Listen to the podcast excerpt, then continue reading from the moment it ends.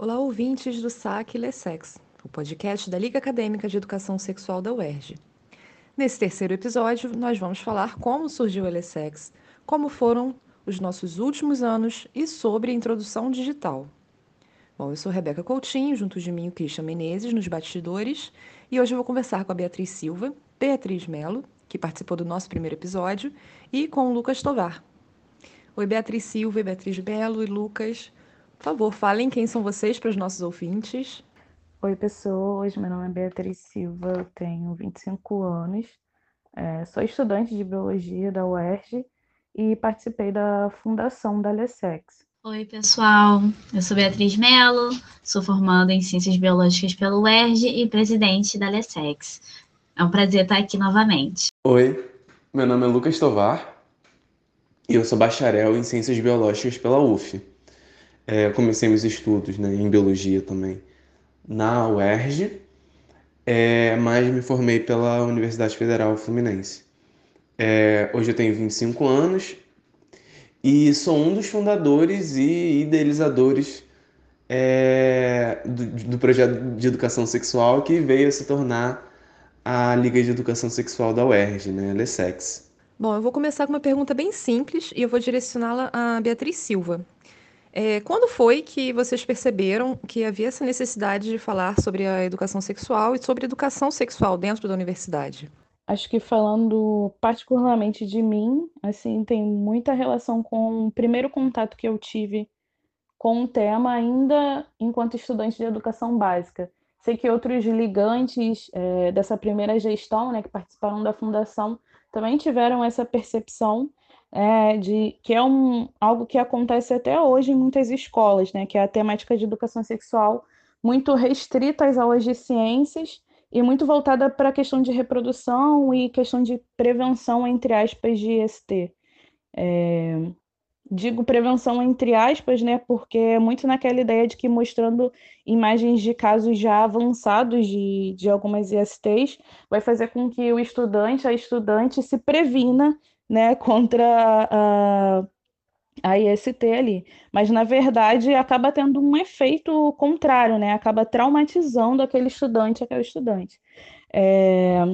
Então, a abordagem feita pelos professores, né, que, que eu tive na educação básica, acabou servindo muito do, de exemplo de como não fazer, de como não abordar o tema.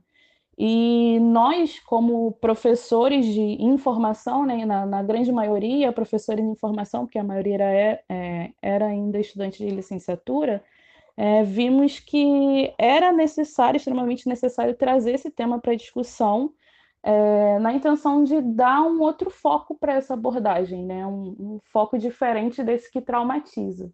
Uma percepção bem interessante, Bia. É, e quanto à ideia de criar a liga? Lucas, é, eu queria saber de você o que que você vê assim que foi o motivo para tirar a ideia do papel, pôr em prática o projeto de educação sexual em si. Essa é uma pergunta muito interessante, porque para cada pessoa que fundou a liga, que você perguntar isso, a resposta vai ser diferente, né? É, porque pelo menos do meu ponto de vista, o que é determinante para as nossas decisões é a nossa vivência, né? É... Porque embasamento científico, político, ideológico para a gente ter escolhido outros temas teria. Na época que, eu, que a gente escolheu a liga, né, que a gente montou a liga em 2015, é, existe uma grande discussão sobre agrotóxico também, como tem até hoje, né, sobre sobre a sobre o agronegócio. Mas a gente não escolheu fazer uma liga de permacultura, de agroecologia, ou de educação ambiental, é, ou de, de, agro, ou de, de agricultura urbana. A gente escolheu fazer uma liga de educação sexual. É, que também existia um grande debate na época, né? E a liga é uma resposta a isso também, né? É uma resposta à escola sem partido, é uma, é uma resposta ao kit gay, né, entre aspas, ou a ideologia de gênero, é, e essa narrativa que criam, né, da, do professor como um doutrinador. É, mas o que, pelo menos a mim, né, o, o que me fez escolher o, o que me fez escolher o tema e de fato colocar o projeto em prática foram experiências pessoais que eu vivi, né? Eu sou um homem negro, gay é, e de classe média. Eu tive acessos que outras pessoas é, com marcadores sociais similares ao meu não tiveram, né? Geralmente homens negros gays não têm acesso à educação que eu tive. E mais que a educação, né? A informação. E mesmo assim, eu me deparei com vulnerabilidades que eu pensei que eu não teria, né? Seja pelo acesso à informação que eu tinha, seja pela minha classe social. E essas vulnerabilidades me fizeram parar para pensar sobre como eu, né, uma pessoa que sempre teve acesso à informação, estava vulnerável e pensar, cara, se eu que tem acesso à informação, tem um plano de saúde, tem uma condição social boa, estou vulnerável? Imagina pessoas que não têm esse acesso, né? E, e, e essa reflexão me fez chegar a outra reflexão. É, quem está levando essa informação para essas pessoas? Né? Como a gente está formando os professores que vão dar aula de biologia? não só de biologia, né, mas principalmente de biologia, que era a ideia inicial do projeto. É, eles estão aprendendo sobre educação sexual? Em algum momento isso é falado na grade? A resposta é não. Né? É, então, foram esses motivos, né? Tanto os motivos ideológicos políticos né, da época, que se perpetuam até hoje, quanto às questões curriculares né, que, que envolvem sexualidade. Agora eu queria fazer uma pergunta para Beatriz Melo. É, a reação dos estudantes de biologia com esse projeto de educação sexual sendo criado no curso, como é que foi isso? Como vocês perceberam? Bem, eu posso dar meu testemunho pessoal, né, de que a galera curtiu muito, porque eu não fazia parte do projeto ainda, quando o projeto foi criado. Eu entrei no primeiro processo seletivo, exatamente por ficar muito empolgada com ter um espaço na graduação para poder falar sobre isso.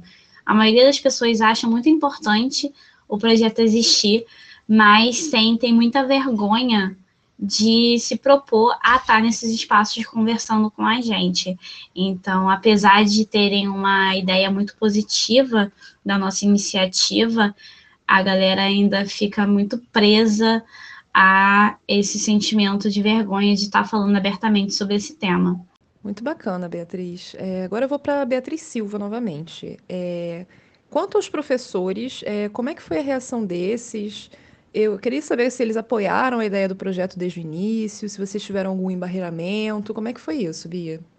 É, acho que pelas pessoas que a gente procurou ali no início, né, a gente acabou tendo, num primeiro momento, mais apoios de professores de outros cursos e de outras instituições.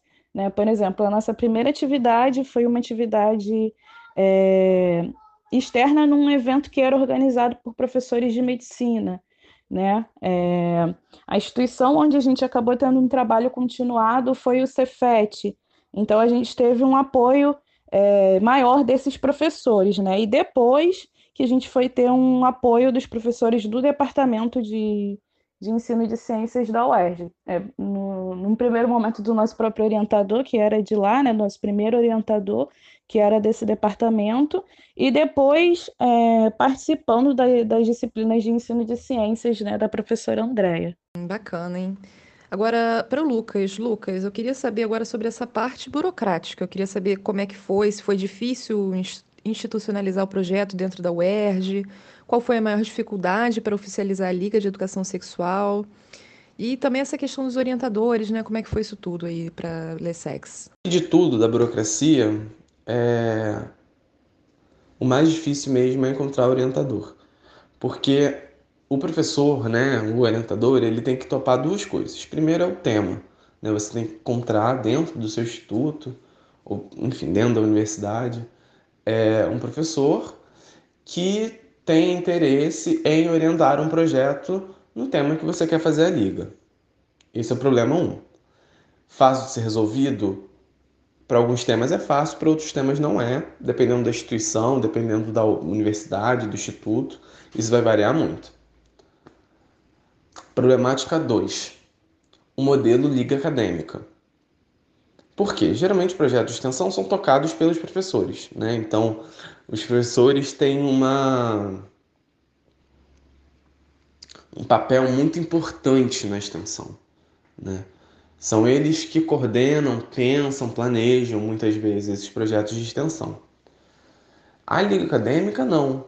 Quem está planejando, coordenando, pensando como vai ser o projeto são os alunos de graduação, né? ou às vezes de mestrado também, doutorado, mas são os alunos. É... E isso demanda uma maturidade muito grande do orientador e um diálogo muito grande com os alunos, né?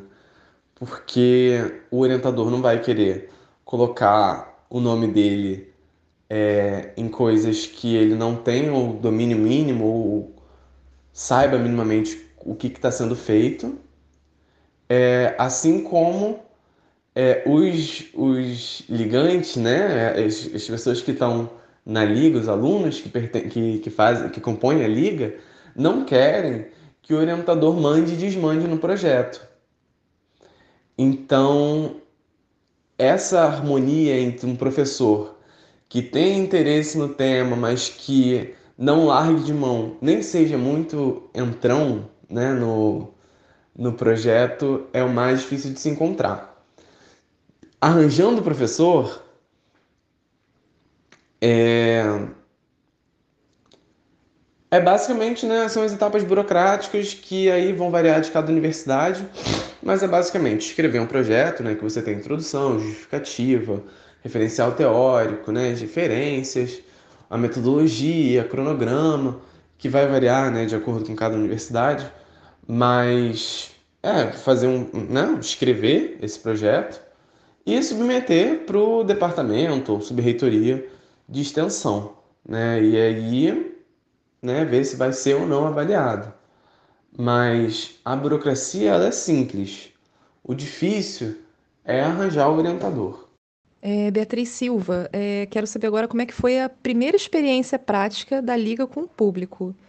Gostaria que você me contasse um pouco sobre a primeira atividade externa da Lessex e o que vocês mais gostaram dessa experiência primeira atividade externa da Lessex ocorreu num evento de extensão é, intitulado Educação em Saúde Ligados na Escola.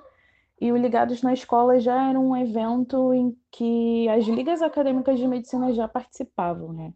E nós participamos na edição que ocorreu no Colégio Estadual André Morroá, e foi uma oficina sobre prevenção e desmitificação da camisinha. É, essa atividade foi extremamente importante porque a gente usou uma caixa de perguntas, né? E as perguntas depositadas na caixa eram perguntas é, que a gente não ia conseguir responder, a gente achou que conseguiria responder dentro do, da oficina, né? Mas a gente só acabou vendo as perguntas depois é, que a oficina já tinha acabado. E as perguntas que foram depositadas naquela caixa eram perguntas cheias de muito tabu. É, perguntas relacionadas à menstruação, à masturbação, e aí que a gente viu é, que a gente precisava mudar o foco da, da atividade, né? Partindo do ponto de que os alunos é, que a gente teve contato ali, além de precisar de uma oficina sobre camisinha, né? Eles precisavam entender é, que a masturbação não fazia crescer pelos nas mãos, que foi uma das dúvidas que, que foram depositadas na caixa, né? E que foi algo que a gente ao montar a oficina, né, considerou que eles já sabiam, né, eram informações que eles já sabiam. Então, a gente também viu é, a importância de fazer atividades que fossem continuadas e não somente atividades pontuais, né? Porque o tempo de uma oficina não seria suficiente para sanar as dúvidas né, e as demandas daquela turma. Agora para Beatriz Mello. Bom, logo no comecinho, como é que estava organizada a rotina da liga e como é que eram os grupos de estudo e todas as atividades que hoje existem? Então, em relação a essa nossa rotina, ela muda muito de ano para ano. Depende muito da demanda que a gente tem de atividade externa e também é, da necessidade de estudo que a gente vai ter dentro da liga e da disponibilidade que os alunos vão ter para participar. Os alunos que fazem parte, né, que são os ligantes. E aí, a cada ano, esses nossos horários mudam. Então, normalmente a gente tenta fazer pelo menos um seminário por mês dos temas que são mais procurados, mais relevantes dentro da educação sexual, como as infecções sexualmente transmissíveis, a anatofisiologia dos órgãos sexuais, os métodos contraceptivos, aborto, é, gravidez na adolescência. E a gente também tem os nossos grupos de estudos que têm ocorrido agora mais frequentemente, mas que antigamente eram também uma vez por mês e agora está sendo semanalmente. Então, a liga foi vendo uma demanda maior, né, ao longo do, dos anos mesmo, de que mais gente se interessava a falar sobre isso, e aí com isso a gente foi aumentando a carga horária de grupo de estudo, de seminário e também é, das atividades que a gente faz externas né, nas escolas. Ainda com você, Bia, é... no mundo digital, como é que a Lessex chegou nas redes sociais? Qual é o diferencial entre as atividades presenciais e as atividades virtuais dessa liga? Essa nossa trajetória digital, ela demorou um pouquinho mais para engatar. Desde 2016, a gente tem uma página no Facebook com que a gente compartilhava algumas notícias que a gente achava relevantes sobre saúde e sobre educação sexual.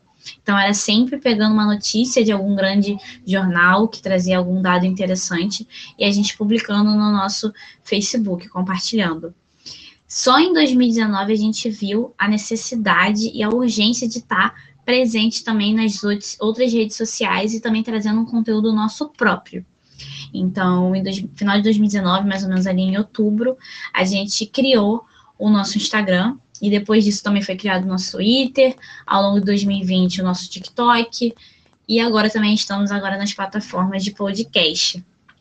A gente no começo só focava mais nas atividades presenciais, mas no mundo do jeito que está globalizado e a gente está o tempo inteiro na internet, a gente viu muito essa necessidade de estar aqui e aos pouquinhos a gente foi se inserindo nessas plataformas. A gente também tem o nosso canal no YouTube, então realmente foi fazendo o que dava dentro do possível e dentro das nossas limitações também, até por uma questão de tempo. Hum, bem bacana, hein? E qual, é, qual seria o ponto positivo e um ponto negativo em se estar ativo nas mídias sociais, Lucas? Me responde aí.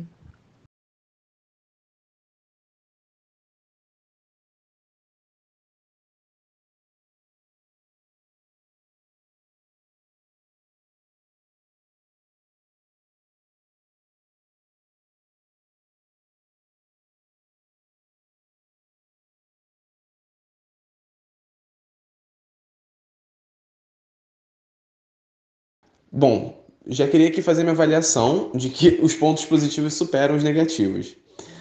É... Mas eu acho que os pontos positivos eles são bem evidentes, né? não tem muito o que discutir. Você, a mídia social, as mídias sociais têm uma capacidade de alcance gigantesca. Né? Então, coloca em outro patamar a divulgação científica. Né? É... Eu acho que esse é o principal ponto principal. Esse é o principal ponto positivo. Né? É, o ponto negativo é que quando você trabalha com determinados temas né, mais delicados, como educação sexual mesmo, é, a chance de você receber críticas, eu não estou falando, falando de crítica ao seu trabalho, né? mas críticas que tentam te diminuir, é, críticas que não são críticas, às vezes são ameaças. É, né? A gente vive no Brasil de Bolsonaro e qualquer é, qualquer pessoa, página, projeto, instituição que fale contra as pautas moralistas do atual governo é, sofre, né, tá, tá ali no risco de, de sofrer ameaça da, da milícia da milícia virtual do presidente, né? Então, esse é um, para mim, é o principal ponto negativo. Existem outros pontos negativos também como as mídias sociais exigem que a gente produza muita coisa, muito conteúdo. E isso pode fazer com que a gente perca foco em outras questões também muito importantes, né? como as oficinas presenciais, como é, o próprio estudo dentro do projeto, a leitura de textos a, e também a divulgação de resultados de pesquisa. Né? Eu acho que as mídias sociais são uma ferramenta muito importante para a divulgação científica. Interessante. Bom, eu vou chegar agora na nossa última pergunta de hoje. E eu gostaria de saber quais dicas finais vocês podem deixar para outros projetos universitários que estão começando agora. Qual é a fórmula mágica do sucesso da Lessex? É, acho que não existe fórmula mágica, mas acho que você ser apaixonado por aquilo que você pesquisa, né? é, o que você constrói, te motiva a buscar sempre o seu melhor, porque Alessex, para mim, não foi só um projeto que é, a gente precisava construir, né, mas também foi um, um, projeto que teve um ponto fundamental na minha construção né, enquanto um profissional da área de educação. Porque acho que quando a gente vê um sentido naquilo que a gente está fazendo, né, a coisa fica muito mais fácil de ir para frente. Eu acho isso um, um ponto fundamental assim para o projeto dar certo, né? que existem duas coisas, né, que são essenciais para qualquer projeto. É, e não é fórmula mágica, né? Você tem que estudar, você tem que ler, você tem que se comprometer com o projeto, né? Isso é essencial. Mas isso não adianta de nada se você não aprende com o projeto. É, se você não está disposto a mudar o projeto com as coisas que você aprende durante o projeto porque a Alessex que eu e a Bia Silva pensamos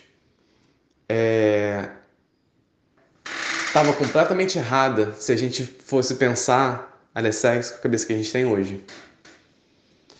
E, pô, tava ruim? Não, não tava. Era o melhor que a gente podia fazer naquela época. Mas a gente parou porque era o melhor que a gente podia fazer naquela época. A gente parou naquele, naquele modelo? Não gente não parou naquele modelo. Então, acho que isso que é o mais importante, né? A gente está disposto a mudar. É, a gente está disposto a pensar, ver o problema, aceitar que errou e pensar em soluções para o erro, né? A gente tem que ser humilde. Bom, eu acho que tanto o Lucas quanto a Bia já falaram os pontos chaves do que eu acredito do porquê o nosso projeto faz tanto sucesso. Então, ser proativo, entender que a gente está sempre aprendendo e sempre tem algo para a gente aprender, e que participar da liga extrapola completamente a nossa vida acadêmica e profissional e vai estar tá presente também. Surtir um efeito em outras áreas da nossa vida é muito importante. Esse projeto tem que fazer sentido totalmente para você fazer parte dele. E eu acredito também que um grande sucesso da nossa liga se deve pela questão da coletividade. Entender que o trabalho em grupo, esse coletivo, é que a gente consegue fazer mudanças. Então, não tem como a gente mudar o mundo sozinho, não tem como a gente mudar algo que está incomodando a gente e se achar na prepotência de que a gente vai dar conta sozinho de fazer isso realmente a gente precisa dos outros e é com os outros que a gente vai causar essa mudança. Então, esse senso de coletividade do nosso projeto faz com que é, ele faça todo esse sucesso, porque todo mundo tem orgulho de participar, todo mundo tem orgulho de compartilhar, dá, dá gosto e você percebe o gosto que as pessoas também têm de estar fazendo parte e eu acho que esse toque, né, de amor mesmo, de pelo que a gente faz, pelo que a gente acredita, essa esperança de poder fazer um melhor, é que faz com que a Alessex esteja aí desde 2015, cada vez crescendo mais e mais. Então, me despeço aqui, agradeço mais uma vez a oportunidade. Espero que vocês tenham gostado desse episódio e que a gente se encontre nos próximos e não percam. Bom, é isso aí. E hoje fica por aqui nosso episódio. A gente espera que vocês tenham gostado bastante. E eu aproveito para lembrar que se quiserem nos convidar para alguma atividade, é só entrar em contato pelas nossas redes sociais no arroba lessexuerg ou através do nosso e-mail ligalessex.gmail.com. Lembro também a todos que o nosso conteúdo está disponível também legendado no nosso canal do YouTube e no Telegram. No próximo episódio, nós vamos falar por que participar da Lessex e como além dos benefícios das vivências, aprendizados que a nossa liga oferece. Bom, fiquem todos muito bem e até já. Beijos.